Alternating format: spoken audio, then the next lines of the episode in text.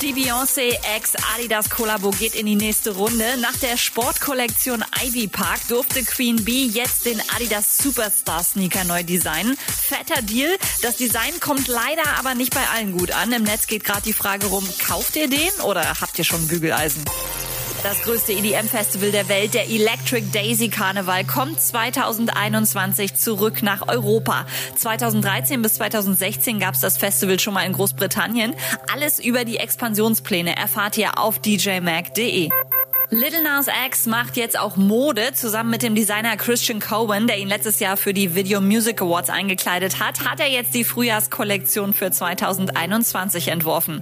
Und Martin Garrix und Zed brauchen eure Hilfe. Garrix weiß nicht, ob er den Bart abrasieren soll oder nicht. Und Zed sucht einen Namen für sein neues Auto. Sein Tesla heißt schon Tiesto. Jetzt geht's darum, den neuen Elektro-Porsche zu taufen. Update mit Claudi on Air. Jetzt auch als Podcast. Für tägliche News in deinem Podcast-Player. Abonniere I Love Music Update.